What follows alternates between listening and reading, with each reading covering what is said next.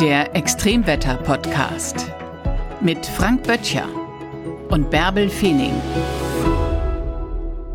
Kümmern wir uns heute mal um den Bericht des Weltklimarates IPCC ja, und gucken gemeinsam auf den aktuellen Stand der Dinge. Was ist wirklich neu in diesem Report und wo stehen wir eigentlich gerade beim Klimawandel? Das wird Inhalt unseres heutigen Podcasts sein. Und ich glaube, man kann sagen, wenn wir handeln wollen, dann müssen wir jetzt handeln, aber wirklich zacki zacki. Ja, und das ist auch die erste Kernaussage des IPCCs. Das ist nämlich tatsächlich die Erkenntnis, dass wenn wir so weitermachen wie bisher, dann werden wir die 1,5 Grad Grenze auf jeden Fall reißen. Es ist nicht mehr so wie bei den bisherigen IPCC-Reports, wo wir davon ausgegangen sind, dass es eine große Wahrscheinlichkeit gibt, wenn man so weitermacht, dann hat man eine große Wahrscheinlichkeit, dass was passiert, sondern jetzt gilt als gesichertes Wissen, auf diesem Weg werden wir die 1,5 1,5 Grad überschreiten und uns auf den Weg äh, auf mindestens zwei Grad Erwärmung machen. Also das ist eine der, der ersten Erkenntnisse und die hat natürlich schon Auswirkungen auf unser Handeln, weil das bedeutet schon, wir müssen jetzt tatsächlich handeln, wir müssen runter von den Emissionen, äh, um überhaupt noch eine Chance zu haben, die Erwärmung auf unter 1,5 Grad gegenüber der vorindustriellen Zeit zu begrenzen. Wir gehen gleich noch weiter ins Detail, aber lass uns erstmal die drei Hauptaussagen dieses äh, Berichtes. Ja, das war die erste. Und äh, die zweite zweite ist, dass als gesichert angenommen wird, dass der Mensch tatsächlich die Ursache dieses Klimawandels ist. Und die Herleitung kommt aus Modellrechnungen. Man hat also einmal nicht nur alle Faktoren, die wir kennen, inklusive des menschlichen Antriebs hineingenommen in die Klimaszenarien, sondern man hat auch Klimaszenarien gerechnet, wo man die Kohlenstoffdioxidemissionen, die der Mensch eingebracht hat, ins System rausgenommen hat. Und dann sieht man eben sehr deutlich, wie das Klimasystem sich dann unter den Umständen mit nur den natürlichen Faktoren nicht verändert hätte. Und damit ist der Nachweis erbracht, der Mensch ist tatsächlich die Ursache. Das ist die zweite neue Kernbotschaft. Also es ist verlässlich sichergestellt, dass der Mensch wirklich die Ursache dieses Klimawandels ist. So schlimm diese Aussage ist, so gut ist sie auch, weil dann kann auch der Mensch etwas ändern. Ja, das, da drin steckt eben in der Tat auch eine, eine gute Kernbotschaft. Die heißt nämlich, wir haben das Klimasystem verstanden und wir wissen, wenn wir die Ursache sind, dann kennen wir diese Ursachen und dann kennen wir auch die Möglichkeiten, das Klimasystem wieder auf einen Kurs zu bringen, der für uns als Menschheit weniger gefährlich ist und die Prozesse, die in Gang gekommen sind, auch wieder bremsen kann, reduzieren kann oder auch sogar äh, uns in die Lage versetzt, äh, wieder auf einem Klimapfad zurückzukommen, der uns eine sichere und verlässlichere Perspektive als Menschheit bringt. Also diese beiden ersten Kernfaktoren sind neu und der dritte Faktor betrifft den Meeresspiegel. Wir hatten in den bisherigen Szenarien vor allen Dingen bis zum Ende des Jahrhunderts immer einen Korridor zwischen 0,5 und etwa 1 Meter ähm, Anstieg des Meeresspiegels in all den Szenarien. Jetzt kommt die Erkenntnis dazu, dass unter extrem ungünstigen Umständen, wenn also viele Faktoren zusammenkommen, von denen man auch noch nicht alle hinreichend verstanden hat, aber doch ein gewisses Risiko dafür besteht, dass der Meeresspiegelanstieg bis zum Ende des Jahrhunderts durchaus 1,7 Meter erreichen könnte, bis zum Ende 2300 sogar bis zu 15 Meter. Das ist eben, und das muss man unbedingt dazu sagen, keine Prognose, das ist kein Szenario, von dem man sagt, das ist jetzt etwas, was mit größerer Wahrscheinlichkeit eintritt, sondern die Aussage bedeutet, man kann es nicht ausschließen. Und deshalb darf man jetzt auch nicht gleich in irgendeiner großen Tageszeitung schreiben, jetzt wird bis 2300 der Meeresspiegel um 15 Meter ansteigen. Das wäre also totaler Quatsch. Dann wäre ja auch alles weg hier. Da, dann hätte man größere Schwierigkeiten bei der Anpassung. Aber es bedeutet auf jeden Fall die Kernbotschaft, man kann auch solche Szenarien wissenschaftlich abgesichert nicht ausschließen. Und das gibt auf jeden Fall schon mal einen Hinweis, äh, wenn es eine Abweichung gibt im System, also wohin dann eher die Tendenz geht, nämlich nicht, dass der Meeresspiegel sich nicht verändert, sondern tendenziell eher, wenn es eine Abweichung gibt innerhalb der Modellierung, dann eher eine Abweichung beim Meeresspiegelanstieg nach oben. Dann lass uns doch einfach beim Meeresspiegel mal anfangen, um da ein bisschen weiter ins Detail zu gehen. Gibt es denn jetzt schon einen nachweisbaren Anstieg des Meeresspiegels? Ja, den gibt es tatsächlich. Wir beobachten mit Satellitendaten den Meeresspiegel weltweit. Das machen die äh, Klimaforscherinnen und Forscher schon seit vielen Jahren. Und ähm, nicht nur die Pegel äh, bieten eine Grundlage, vor allen Dingen in der weiter zurückliegenden Vergangenheit Sicherheit, sondern eben auch verlässlich globale Daten durch Satellitenaufnahmen. Und da können wir sehen, dass der mittlere Meeresspiegelanstieg im Moment etwa 3,4 Millimeter beträgt. Das klingt erstmal ziemlich wenig. Wenn man an der deutschen Nordseeküste steht und man sieht dann da im Sommer die Wellen auf sich zukommen, die sind dann so ein Meter oder 1,20 hoch, dann kann man sich da vorstellen und kriegt dann vielleicht das Gefühl, naja, ehrlich gesagt, wenn das jetzt 3,4 Millimeter im Jahr sind, das sehe ich ja gar nicht. Und dann bekommt man vielleicht das Gefühl, das ist alles gar nicht so schlimm. Aber 3,4 Millimeter Meeresspiegelanstieg im Jahr im Durchschnitt über die letzten 30 Jahre ist eine Dimension, die wirklich erdgeschichtlich eine ganz enorme Größe ist. Am Ende der letzten Eiszeit, etwa vor 15.000 Jahren, als Nordeuropa noch mit großen Gletschern bedeckt war und der Meeresspiegel gestiegen ist, da ist dieser Meeresspiegel über viele Jahrhunderte hinweg im Mittel um einen Millimeter gestiegen. Und in den stärksten Phasen, 200 Jahre lang, ist der Meeresspiegel mit einer Rate von drei Millimetern pro Jahr gestiegen. Und das waren die in den letzten 20.000 Jahren höchsten Anstiege, die wir überhaupt auf der Erde erlebt haben. Und jetzt haben wir es geschafft, innerhalb von 50 Jahren den Meeresspiegelanstieg auf eine mittlere Jahresrate von 3,4 Millimetern pro Jahr zu bringen. Das ist schon außerordentlich. Und wenn man sich immer vor Augen führt, wie so ein Meeresspiegel vonstatten führt, dann ist es eben nicht so, dass das gleichermaßen überall auf der Erde gleichmäßig passiert. Also man kennt vielleicht noch die Bilder von Loriot, Herr Dr. Müller-Lüdenscheid und Herr Dr. Klümpner sitzen in einer Badewanne. So, dieses Bild hast du jetzt mal gedanklich vor Augen. Ja. und dann siehst du auf äh, der einen Seite, siehst du Herrn Dr. Klümpner mit der Ente und die Frage ist, bleibt die Ente draußen oder kommt die Ente rein? Wenn Herr Dr. Klümpner statt der Ente jetzt einen Eimer Wasser bei sich hineingießen würde, dann wäre das Wasser bei Herrn Müller-Lüdenscheid auf der Seite in der Badewanne ziemlich ziemlich schnell genauso hoch. Logischerweise, weil sich immer alles ausgleicht. Beim Meeresspiegel ist es anders. Da kommen nämlich andere Faktoren noch hinzu. Der Meeresspiegel steigt nämlich nicht nur an durch das Wasser, was durch das schmelzende Landeis hinzukommt, sondern er steigt auch an, und das ist einer der ganz großen eigenständigen Faktoren, durch die thermische Expansion. Das bedeutet, der Wasserkörper bläht sich auf, wenn er wärmer wird. Wie ein Luftballon, den man im Sommer in die Sonne legt dann wird er wärmer und wenn es ganz besonders warm wird, dann platzt er sogar. Der Meeresspiegel steigt an, weil sich der ganze Meereskörper ausdehnt, weil die Temperatur steigt. Das kann er nicht nach unten tun, da sind die Kontinentalplatten im Weg. Nach oben hin ist Luft. Deshalb hebt sich der Meeresspiegel an. Das macht er übrigens umso mehr, je wärmer das Wasser schon ist. Und das bedeutet, der Meeresspiegel steigt zum Teil in einigen Regionen, zum Beispiel im Pazifik, um bis zu 1,2 Zentimeter pro Jahr da kann man tatsächlich dann fast zugucken. Und die Inselstaaten, die es dort gibt, die Atolle, ja. die zum Teil Staaten haben mit einem mittleren, mit einer mittleren Landhöhe von einem Meter über dem Meeresspiegel. Die wissen natürlich schon jetzt, dass wenn die globale Erwärmung kommt, dass der Meeresspiegel schon über 1,5 Grad Erwärmung so ansteigen wird, dass diese Inselstaaten untergehen. Das war übrigens auch der Grund, warum diese Inselstaaten in Paris beim Pariser Rahmenabkommen so drauf gedrungen haben, dass die globale Temperatur auf 1,5 Grad begrenzt wird gegenüber der vorindustriellen Zeit, also die Erwärmung. Und äh, daran sieht man schon, das ist sehr, sehr unterschiedlich. Gleichzeitig ist es so, wenn also Grönland jetzt sehr, sehr viel Eis verliert, dann verändert sich auch die Gravitation. Denn diese riesige Masse Eis zieht das Wasser an. Und in dem Moment, wo die Gravitation weg ist, lässt Grönland quasi das Wasser an den Küsten frei. Das driftet dann in andere Seegebiete. Und wenn man direkt an der Küste Grönlands steht und guckt sich den Meeresspiegel an, dann sieht man, wie dieser ganz langsam anfängt zu sinken.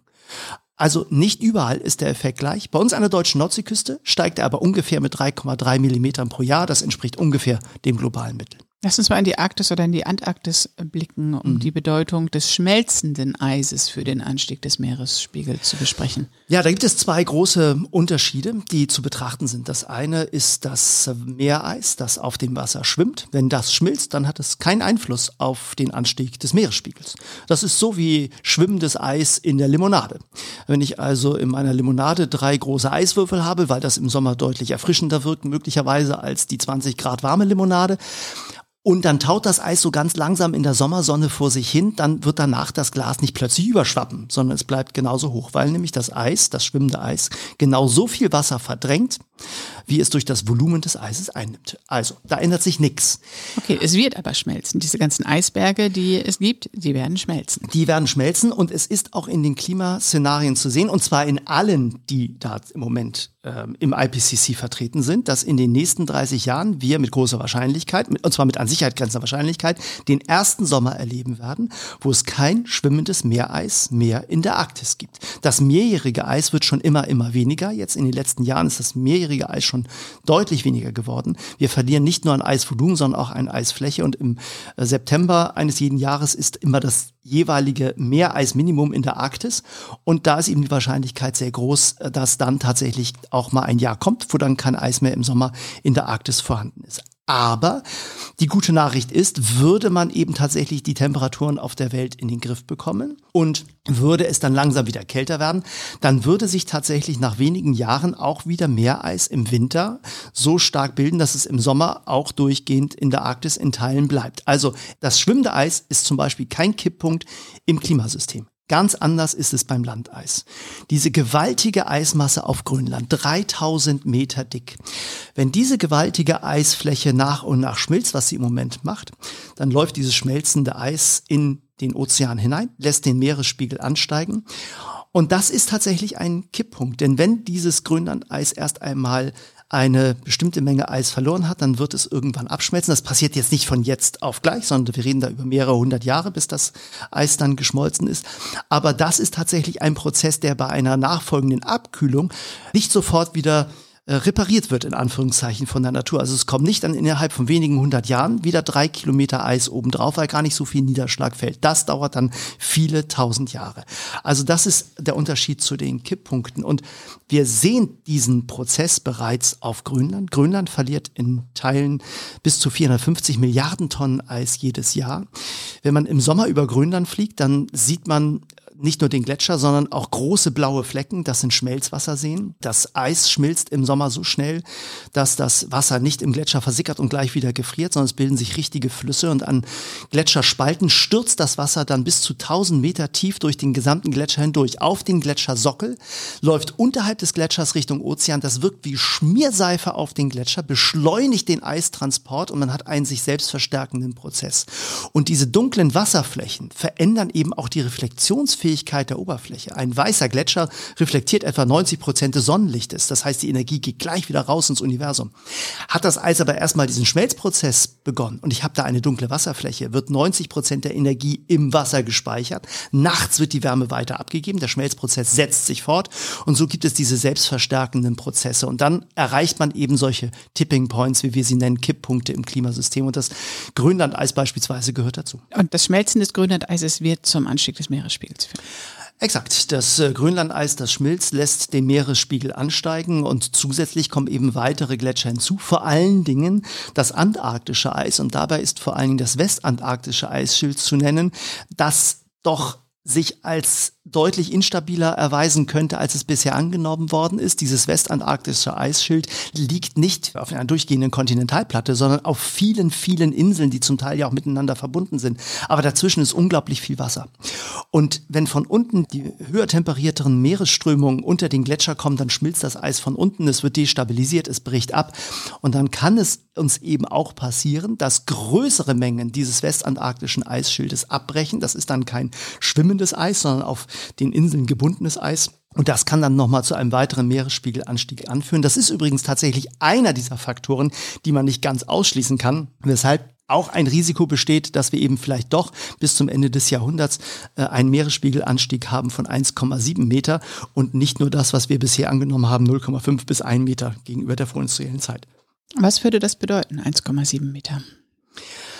Ja, also 1,7 Meter, aber auch schon ein Meter Meeresspiegelanstieg innerhalb der Szenarien, die wir als möglich vor Augen haben, bedeutet schon erhebliche Anpassungsmaßnahmen, die notwendig sind. Wir sehen ähm, Gebiete in den Niederlanden, die zum Teil fünf Meter unter dem Meeresspiegel sind. Wir sehen das an der deutschen Nordseeküste, da gibt es auch hinter den Deichen Gebiete, die unter Meeresspiegel sind.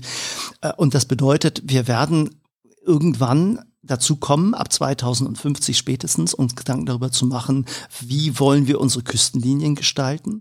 Wollen wir die Deichlinien verändern? Wollen wir die Deiche erhöhen? Müssen wir Sperrwerke einführen? Aus meiner Sicht wird die Frage nicht sein, ob wir ein Elbe-Sperrwerk bekommen, sondern wo und wann wir das bauen. Äh, weil natürlich der Meeresspiegelanstieg auch Auswirkungen hat auf das Wasser, was aus dem Hinterland in Richtung Ozean kommt.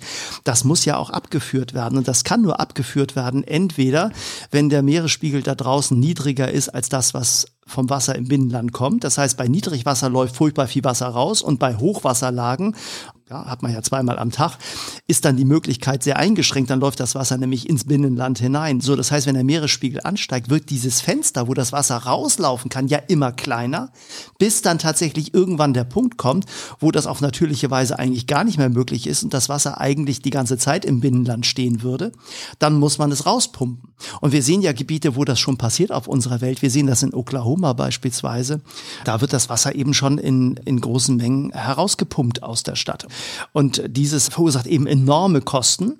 Äh, und man kann sich eben auch vorstellen, dass solche, solche Staaten wie die Niederlande, äh, die dann unmittelbar an den Küsten liegen, wir werden das erleben in Staaten wie in Bangladesch, äh, da, da bedeutet das gewaltige Investitionen in die Infrastruktur. Und das wird man möglicherweise ja auch verallgemeinern müssen. Also in Hamburg beispielsweise baut man ja die Hafen City schon in Teilen auf Warften. Und der Küstenschutz dort wird letztlich den Immobilienbesitzern ähm, in Anführungszeichen aufs Auge gedrückt. Also wer in der Hafen City ein, ein, ein Grund und Boden kauft, um dort ein Gebäude zu errichten, muss sich quasi um den Küstenschutz direkt um sein Gebäude herum äh, selber kümmern. Man muss die Warft äh, mit erhöhen und man muss unten die Tore selber mitbauen.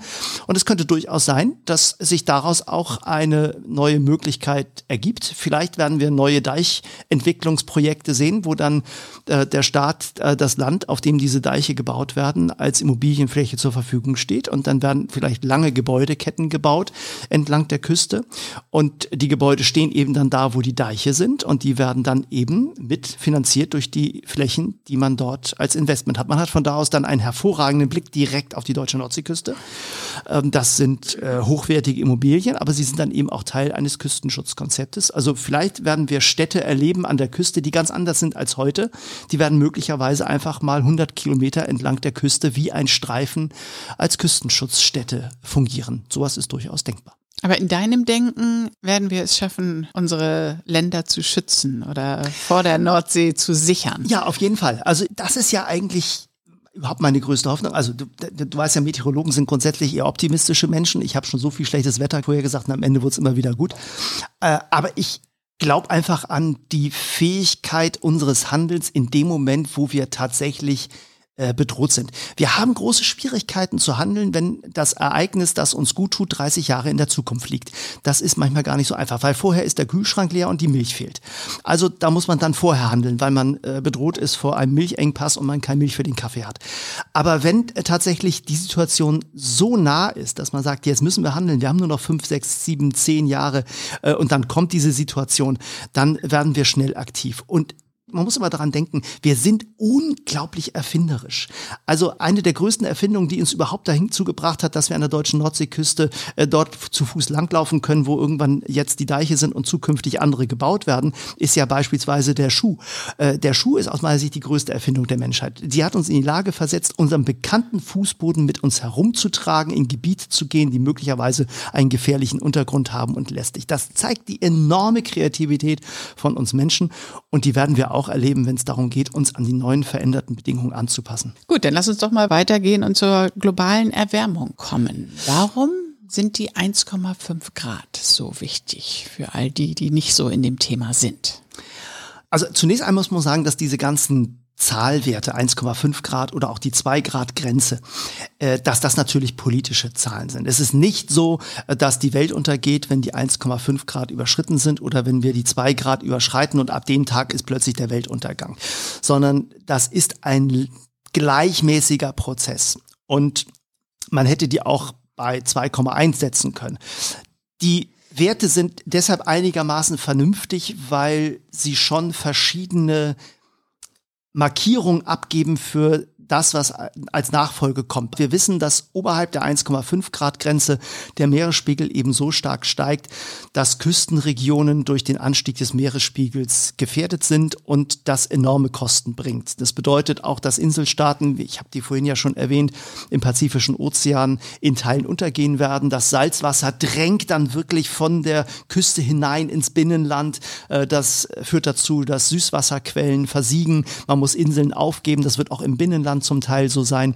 Und da müssen diese Inseln, die Personen, die Menschen, die da leben, umgesiedelt werden. Die müssen woanders wohnen. Das kann auch im Pazifischen Ozean ganze Staaten betreffen.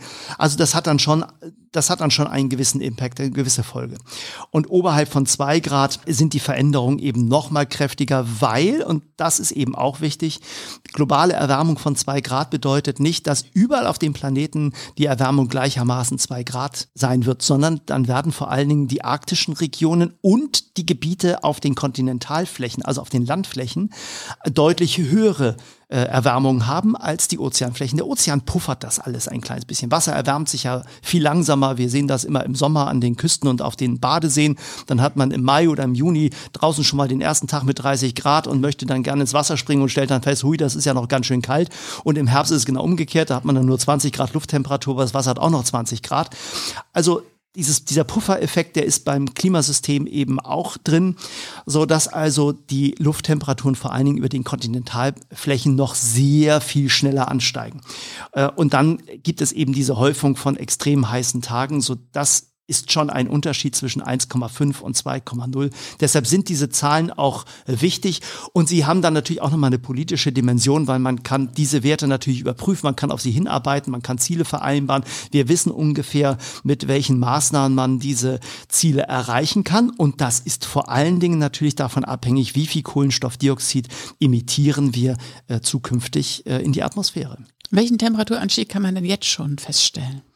Ja, wir liegen global betrachtet im Moment bei etwa 1,1 Grad gegenüber der vorindustriellen Zeit. Die letzten vier Jahrzehnte waren in Folge die jeweils wärmsten Jahrzehnte seit Beginn der Wetterbeobachtung und gegenüber der vorindustriellen Zeit. Und das korreliert eben sehr eng mit dem Anstieg des Kohlenstoffdioxides in der Atmosphäre.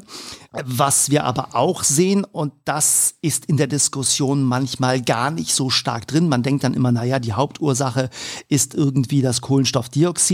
Aber der IPCC sagt eben auch äh, sehr klar jetzt ja das erste Mal, das habe ich ja vorhin schon mal als einen der Keynotes gesagt, äh, dass der Mensch, der anthropogene Antrieb tatsächlich die Ursache ist. Und dann gucken wir uns nochmal die Entwicklung der Menschheit auf diesem Planeten an und sehen eben genau in der gleichen Dimension, wie wir mehr Menschen auf diesem Planeten werden, steigt auch der CO2-Anteil in der Atmosphäre, steigt auch die Temperatur.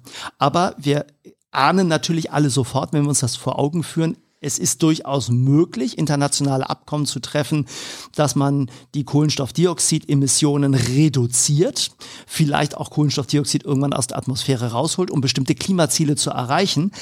Aber es ist eigentlich realistischerweise unmöglich, die Zahl der Menschen in den einzelnen Staaten zu reduzieren und zu sagen, wir sind eigentlich zu viele und jeder Staat bekommt jetzt ein Kontingent an Bevölkerung und das muss dann eingehalten werden. Also man ahnt sehr schnell, dass das international überhaupt gar nicht verhandelbar ist und das kann gar nicht diskutiert werden im Moment, ist aber eigentlich unser Kernproblem. Wir sind eigentlich zu viele Menschen und wir laufen in eine Phase, wo wir noch mehr Menschen werden und wo die Menge der Bevölkerung äh, unser größtes Problem ist. Nicht nur was das Klima angeht, sondern natürlich auch was unsere Ressourcen angeht. Und wir sehen, dass die Emissionen, also das Verbrennen tatsächlich fossiler Brennstoffe in den letzten Jahrzehnten unser Problem des Klimas deutlich erhöht hat. Und daran hängen auch Extremwetterereignisse, die den letzten Dekaden deutlich zugenommen haben. Und daran hängen dann wiederum auch gleich die Schäden, die diese Extremwetterereignisse auf dem Klimawandel verursacht haben. Also wir sehen eben auch, dass dieser Klimawandel immer teurer wird und dass es weiterhin, und das ist eben auch eine wichtige Kernbotschaft, immer noch günstiger ist, Klimaschutz zu betreiben, als all die Anpassungen oder die Reparaturkosten zu bezahlen, die irgendwann alle auf uns zukommen. Was konkret können wir tun? Ja, der wichtigste Schritt wäre tatsächlich, die Kohlenstoffdioxidemissionen äh, zu senken. Und auch das zeigt der IPCC-Report, welche Pfade es da gibt. Wenn wir tatsächlich auf den Pfad 1,5 Grad einschwenken wollen, also das bedeutet, das Ziel wäre, wir wollen die globale Erwärmung auf eben diese 1,5 Grad begrenzen. Ich habe ja eben schon gesagt, das ist tatsächlich nicht möglich, wenn wir so weitermachen wie bisher. Es wäre nur dann möglich, wenn wir quasi ab sofort Kohlenstoff Kohlenstoffdioxidemissionen senken. Wir liegen im Moment global betrachtet bei etwa 40 Gigatonnen Kohlenstoffdioxid, das wir in die Atmosphäre geben. Wir müssten eigentlich bis 2050 auf Null kommen, also gar kein Kohlenstoffdioxid mehr in die Atmosphäre emittieren, global, alle miteinander und ab dann tatsächlich Kohlenstoffdioxid aus der Atmosphäre herausziehen, ungefähr in einer Größenordnung von 10 Gigatonnen pro Jahr dann wäre es möglich, bis 2100 das Ziel 1,5 Grad zu erreichen. Wenn wir das 2 Grad Ziel noch erreichen wollen, dann müssten wir bis 2070 auf Null kommen, was die Emissionen angeht. Also auch eine erhebliche Reduktion der Kohlenstoffdioxidemissionen. Auch da müssten wir tatsächlich dann ab 2070 gar nichts mehr emittieren bis 2100. Alle anderen Szenarien, also wenn wir nicht wirklich bis 2050 oder 2000 2070 alle Emissionen auf Null bringen, global, dann werden wir bis zum Ende des Jahrhunderts eine Welt erleben, die auf jeden Fall eine globale Erwärmung über zwei Grad hat. Und wenn wir in einem mittleren Szenario weitermachen wie bisher, und ein bisschen reduzieren, dann liegen wir irgendwo bei vier Grad globaler Erwärmung.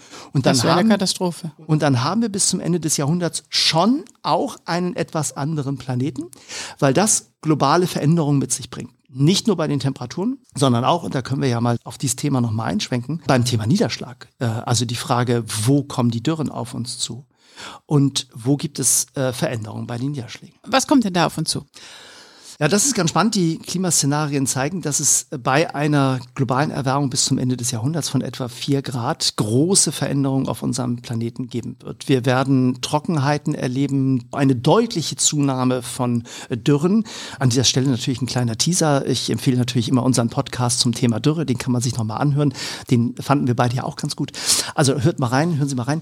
Aber das Thema Dürre wird eines sein, das uns global natürlich beschäftigen wird. Wir würden dann in diesen Szenarien bis zum Ende des Jahrhunderts durchaus den Sprung der Sahara nach Südeuropa in Richtung äh, Spanien erleben. Also das wird ein Gebiet sein um Murcia herum, äh, wo es dann wirklich richtig trocken ist. Nochmal eine Reduktion der eh schon geringen Niederschläge dort um 30 bis 40 Prozent. Äh, es betrifft auch die Regionen im Norden Südamerikas und der Karibik. Auch dort würden die Niederschlagsmengen deutlich abnehmen. Und interessanterweise in allen westlichen Bereichen fast aller Kontinente auf der Südhalbkugel. Also beispielsweise in Chile, in Südafrika und auch in Australien. Auch da würden wir in den westlichen Landesteilen einen deutlichen Rückgang der Niederschlagsmengen beobachten. Gleichzeitig, und das ist interessant, gäbe es Regionen, wo die Niederschlagsmengen zunehmen würden. So beispielsweise in Bangladesch, so beispielsweise in Pakistan. Pakistan wäre interessanterweise betroffen von einer deutlichen Zunahme der Wahrscheinlichkeit des Eintretens des Monsuns. Der ist bisher in Pakistan nur einmal eingetreten in den letzten Jahren. Und da ist doch zu sehen, dass die globale Erwärmung dazu führt, dass der Monsun weiter nach Norden vorankommt und dann eben auch in Gebieten eintritt, wo er bisher gar nicht eingetreten aufgetreten ist. Das betrifft äh, solche äh, Staaten wie Pakistan, aber es betrifft auch die Sahelzone. Interessanterweise wird die Sahelzone feuchter. Wir sehen eine Zunahme der Neigung zu Niederschlag in der Sahara und auch in der Sahelzone. Also hier wird es Gebiete geben, die dann tatsächlich grüner sind. Besonders empfindlich reagiert allerdings, was die Temperaturen angeht und die Entwicklung angeht, der brasilianische Regenwald.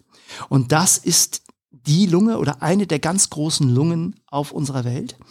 Wir sehen, dass das Abholzen des brasilianischen Regenwaldes dazu führt, dass die Temperaturen dort erheblich steigen werden. Die Selbstregulierung des brasilianischen Regenwaldes, die jetzt schon anfängt zu kippen, hin zu einem Regenwald, der deutlich trockener wird, was dann den Regenwald destabilisiert.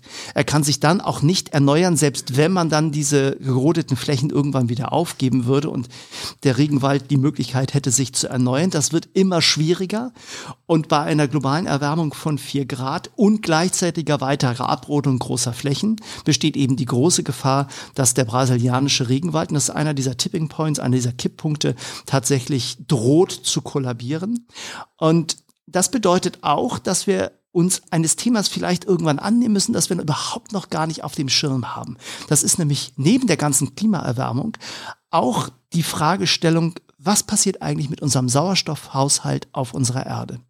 Denn wenn wir in diesen großen Mengen die tropischen Regenwälder abholzen und diese im Klimawandel so unter Druck kommen, dann bedeutet es auch, dass wir weniger Gebiete haben, die Sauerstoff produzieren. Dann diffundiert noch viele Jahre lang natürlich viel Sauerstoff aus den Ozeanen in die Atmosphäre. Aber es besteht eben auch die Gefahr, dass der Sauerstoffgehalt der Atmosphäre abnimmt. Und hier besteht aus meiner Sicht ein interessantes Feld für weiteren Forschungsbedarf. Das wäre auch etwas, was im nächsten IPCC-Report aus meiner Sicht unbedingt Bestandteil sein sollte, nämlich die Auswirkungen der globalen Erwärmung des Klimawandels auch auf den Sauerstoffgehalt und den Haushalt der Atmosphäre. Ein aus meiner Sicht im Moment noch völlig unterschätztes Thema. Wir haben das überhaupt noch gar nicht so auf dem Schirm, aber es wird sicherlich kommen.